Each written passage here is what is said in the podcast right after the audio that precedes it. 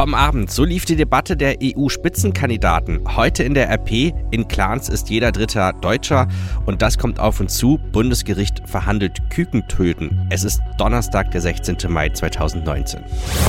Der Rheinische Post Aufwacher. Der Nachrichtenpodcast am Morgen. Mit Daniel Fiene, herzlich willkommen. Die Europawahl kommt näher. Nächste Woche ist es soweit und deswegen schauen wir uns heute Europa aus den unterschiedlichsten Perspektiven an. Unter anderem mit der Frage, ob Merkel künftig auf EU-Ebene einen Job übernehmen könnte. Aber dazu später mehr. Schauen wir erstmal auf den Abend. Der Kampf für den Klimaschutz sorgt im Wahlkampf für die Europawahl kommende Woche für Zündstoff. Die Grünen und Sozialdemokraten forderten bei der Debatte der Spitzenkandidaten in Brüssel einen deutlich stärkeren Einsatz gegen den Klimawandel. Der konservative Manfred Weber warnte vor Jobverlusten. Im Ziel, dass die EU bis 2050 klimaneutral werden müsse, stimmte er mit den anderen Parteien überein. Sein Weg sei jedoch ein anderer. Sarah Isa D. berichtet für die DPA aus Brüssel. Sarah, du hast die Debatte für uns verfolgt. Wie haben sich die Kandidaten geschlagen? Also ich muss sagen, insgesamt war das eine eher emotionslose Debatte. Der deutsche Manfred Weber von der CSU hat definitiv die meisten Verbalangriffe abbekommen. Das liegt aber wohl daran, dass seine Fraktion auf EU-Ebene, die Europäische Volkspartei, den Vorhersagen nach wohl wieder als stärkste Kraft aus der Europawahl hervorgehen wird. Und damit hätte Weber gute Chancen, der nächste EU-Kommissionspräsident zu werden. Weber hat sich zwar im Großen und Ganzen schon verteidigen können, aber er kam meiner Meinung nach viel blasser und schwächer rüber als sein größter Kontrahent, der Niederländer Franz Timmermans. Um welche Themen ging's? Ja, Migration, Arbeitslosigkeit, Klimawandel, Besteuerung von Digitalfirmen wie Google und Amazon, aber auch über die Rolle Europas in der Welt wurde debattiert. Diese Themen sind nicht zufällig gewählt, sondern laut jüngsten Umfragen sind das so in etwa die Themen, die die Europäer am meisten beschäftigen. Den größten Streit gab es beim Thema Klimawandel. Das hat sich im Wahlkampf zum Top-Thema entwickelt, ähm, was sicherlich auch an der Fridays for Future Bewegung liegt. Wie haben sich die Spitzenkandidaten dazu positioniert? Also Timmermans fordert eine Steuer auf Flugbenzin und eine CO2-Steuer für alle Unternehmen. Da hat er auch schon versucht, die Grünen und die Linken auf seine Seite zu ziehen, so nach dem Motto, wenn wir uns zusammentun, dann können wir das Thema Klimapolitik ganz oben auf die Agenda hier in Brüssel setzen in der nächsten Legislaturperiode. Timmermans hat genauso wie die Spitzenkandidatin der Grünen, Ska Keller, Manfred Weber vorgeworfen, seine Fraktion trete beim Klimaschutz auf die Bremse. Weber sagt dazu, er stimme mit den anderen Parteien überein, dass die EU EU bis 2050 klimaneutral werden muss, aber sein Weg sei ein anderer. Er setze auf Innovation. Ein Bericht von Sarah Gaisa D.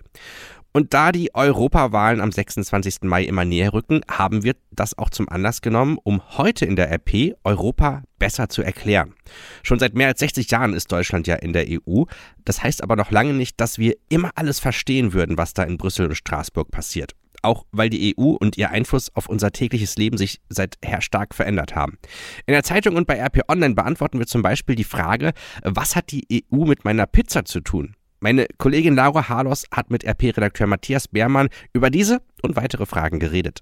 Die Pizza, die ich mir im Supermarkt kaufe oder bei meinem Lieblingsitaliener esse, was hat die denn mit der EU zu tun? Ja, diese Frage ist zustande gekommen, weil wir uns gefragt haben, es gibt ja viele Fragen über die EU und wie sie funktioniert, aber wir haben uns gedacht, welche Fragen stellt man sich so in der Familie, wenn man sich über die EU unterhält und welche, wie greift diese EU in mein privates, tägliches Alltagsleben ein und ja, die Frage, was ist eigentlich, was hat die Pizza eigentlich mit der EU zu tun und was sagt die EU zur Pizza und wie bestimmt sie über unsere Pizza?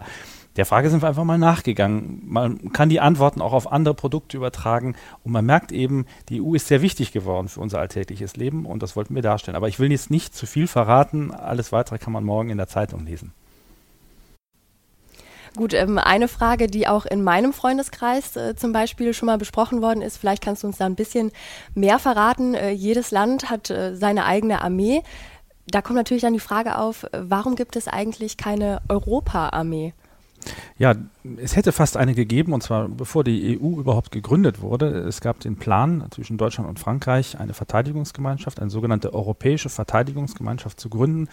Im letzten Augenblick sind die Franzosen zurückgezuckt und das liegt einfach daran, das Militär, die Armee, ist wahrscheinlich das, wo ein Staat, ein Nationalstaat sich am stärksten als solcher definiert. Wenn man äh, die Möglichkeiten, die militärischen Möglichkeiten aus der Hand gibt, auch die Finanzen für die Rüstung aus der Hand gibt, dann, ähm, so empfinden es viele Leute, ist ein Staat kein Staat mehr. Und dieses Gefühl ist zwar in den letzten Jahrzehnten etwas schwächer geworden und das Einsehen, dass wir Europäer militärisch zusammenrücken müssen, ist größer geworden. Trotzdem bleibt da eine riesige Hürde und es gibt natürlich noch jede Menge, ähm, sage ich mal, technische Probleme. Und es gibt ja auch noch eine NATO. Und äh, die Frage, ob beides nebeneinander existieren kann, eine europäische Armee, eine Verteidigungsgemeinschaft und die NATO, ist auch noch ungeklärt. Dann eine Sache, über die ich auch gestolpert bin, da muss ich auf jeden Fall jetzt nachfragen. Warum hat bei der Europawahl zum Beispiel eine lettische Stimme mehr Gewicht als die deutsche? Ja, ein Lette hat in der Tat äh, relativ gesehen ein bisschen mehr Gewicht als zum Beispiel ein deutscher oder ein französischer Wähler. Das liegt schlicht und ergreifend daran, dass man nicht möchte, dass die großen Länder die kleinen Länder komplett erdrücken bei dieser Wahl. Es ist zwar so, dass natürlich Deutschland aufgrund seiner hohen Einwohnerzahl ähm, äh, über eine bestimmte Berechnungsformel mehr Gewicht hat bei Abstimmungen. Das ist natürlich völlig in Ordnung, auch gewollt so, aber man äh, wollte es nicht eins zu eins umsetzen. Und so führt es dazu, dass ein lettischer Bürger tatsächlich mindestens theoretisch und auf dem Papier mit seiner Stimme etwas mehr bewegen kann als ein Deutscher das ist gewollt so, das ist so eine Art von Minderheitenschutz. Man will halt die ganz Kleinen in der EU nicht komplett an den Rand drängen. Vielen Dank dir, Matthias, für den kleinen Einblick in das große Frage-Antwort-Stück heute in der Rheinischen Post. Dort könnt ihr also nachlesen, was eure Pizza mit der EU zu tun hat oder auch in welchem Bereich Brüssel gar nichts zu melden hat. Auch heute in der RP, in Clans ist jeder dritte Deutscher. In NRW ist bundesweit zum ersten Mal ein Lagebild zur Clankriminalität vorgelegt worden. NRW-Innenminister Herbert Reul hat dabei über 100 kriminelle Clans in Nordrhein-Westfalen verortet. Diese sollen in den vergangenen drei Jahren für rund 14.000 Straftaten verantwortlich sein. Darunter Mord, Raub, Erpressung und Körperverletzung. Ich kann vor dieser Shisha-Bar-Romantik nur warnen. Denn zum einen geht es selbst in Summe um Steuerhinterziehung in sechs bis sogar siebenstelligen Bereich. Da werden illegal Gewinne maximiert, und zwar auf Kosten der Allgemeinheit. Und das ist schlicht und einfach asozial. Zum anderen sind diese Shisha-Bars manchmal auch nur die freundliche Fassade der Clankriminalität. Diese Menschen glauben offenbar, sie müssen den Rechtsstaat nicht fürchten. Und das muss sich, genau das muss sich ändern. Ich sage ganz deutlich, solche Machtdemonstrationen der Clans müssen wir die Machtdemonstration des Staates entgegensetzen. Clankriminalität ist keine Kleinkriminalität. Es gilt weiterhin die Botschaft, bei uns gilt nicht das Recht des Clans, sondern das Gesetz des Staates. Die Sicherheitsbehörden gehen von einer Mitgliederstärke von zusammengerechnet rund 6500 Personen aus, wobei nicht alle Angehörige auch kriminell sind. Dabei gehen allerdings allein 20 Prozent der Straftaten auf das Konto von nur zwei Clans und 6 Prozent sogenannter Intensivtäter sind für rund ein Drittel aller Straftaten verantwortlich. Und uns liegt heute früh ein Update zu einer kuriosen Geschichte vor, von der ich euch schon gestern berichtet habe. Und ich muss sagen, dümmer geht es eigentlich nicht. Am Montag, da wurde ja ein seltener Ferrari 288 GTO bei einer Probefahrt gestohlen. Am Dienstagabend wurde er in einer Garage in Grevenbruch gefunden. Wie das so schnell ging, das haben wir uns gestern Morgen gefragt. Jetzt wissen wir, der Dieb gab mit dem Flitzer direkt an. Das bekamen zahlreiche Zeugen mit. Noch fehlt jede Spur von dem Dieb, der in einer dreisten Aktion diese Sportwagenrarität entführt hatte. Allerdings fiel er in der Grevenbrucher Südstadt auf. Zeugen wunderten sich, als das auffällige Auto in dem Stadtteil unterwegs war. Abgestellt wurde das Auto, das übrigens dem früheren Formel-1-Piloten Eddie Irvine gehört hat, in einem Garagenhof an der Neuenhauser Straße. Und dort gab der mutmaßliche Autodieb am Dienstag buchstäblich Gas. In einer nahegelegenen Schrebergartenanlage wurden Laubenpieper vom Gebrüll des 400 PS starken 2,8 Liter V8 Motors aus ihrer Ruhe aufgeschreckt und die Hobbygärtner schauten nach.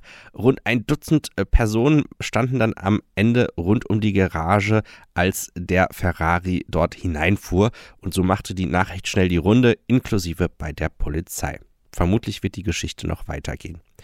Wir danken unserem Sponsor Anderswegreisen. Reisen nach Skandinavien leicht gemacht. Das zeigt auch unsere heutige Reise des Tages. So könnt ihr sieben Tage den goldenen Herbst unter den Nordlichtern erleben. Das ist eine einwöchige Polarlichter- und Genussreise in den wilden Norden Finnlands ab 1179 Euro pro Person inklusive Flug, inklusive Transfer und inklusive Unterkunft. Alle Infos und den Terminplan findet ihr auf andersweg.reisen. Wenn ihr dann auf Golden Herbst unter den Nordlichtern klickt, andersweg.reisen ist der Sponsor und wir danken unserem Sponsor, der diesen Podcast möglich macht. Tja, schauen wir mal auf die Themen, die heute auf uns zukommen. Die heftig kritisierte Praxis des Kükentötens in der Legehennenzucht steht heute beim Bundesverwaltungsgericht in Leipzig auf dem Prüfstand. Das oberste deutsche Verwaltungsgericht muss grundsätzlich klären, ob das Töten männlicher Küken mit dem Tierschutzgesetz ein vereinbar ist. Ein Termin zur Verkündung des Urteils soll am Ende der mündlichen Verhandlung bekannt gegeben werden. Ich habe es am Anfang schon erwähnt, Bundeskanzlerin Angela Merkel hat mit Äußerungen über ihr gestiegenes Verantwortungsgefühl für Europa Spekulationen über einen Wechsel auf einen wichtigen EU-Posten angeheizt. In einem Interview der Süddeutschen Zeitung kündigte Merkel an, sich künftig mit noch größerem Einsatz als bisher für die Zukunft Europas einzusetzen. Zugleich beschwor sie ihr gutes Verhältnis zum französischen Präsidenten Emmanuel Macron. Die Große Koalition will das BAföG erhöhen. Eine entsprechende Reform von Bundesbildungsministerin Anja Karliczek soll heute im Bundestag beschlossen werden. Der Förderhöchstbetrag soll in zwei Stufen von 735 auf 861 Euro steigen. Darin enthalten ist ein Wohnzuschlag, der von bislang 250 Euro auf 325 Euro steigen soll. Auch höhere Elternfreibeträge sind geplant. Schauen wir auf das Wetter. So schön wie die letzten Tage wird es im Rheinland heute nicht. Der Himmel ist eher bedeckt. Zur Mittagspause kommt die Sonne aber etwas stärker raus. Mehr als 14 Grad können wir aber dennoch nicht erwarten. Es bleibt meist trocken. Und morgen am Freitag ist das Wetter dann ähnlich wie heute. Das war der Rheinische Postaufwacher am Donnerstag. Morgen früh gibt es die nächste Ausgabe. Ich wünsche euch einen schönen Donnerstag. Mehr bei uns im Netz www.rp-online.de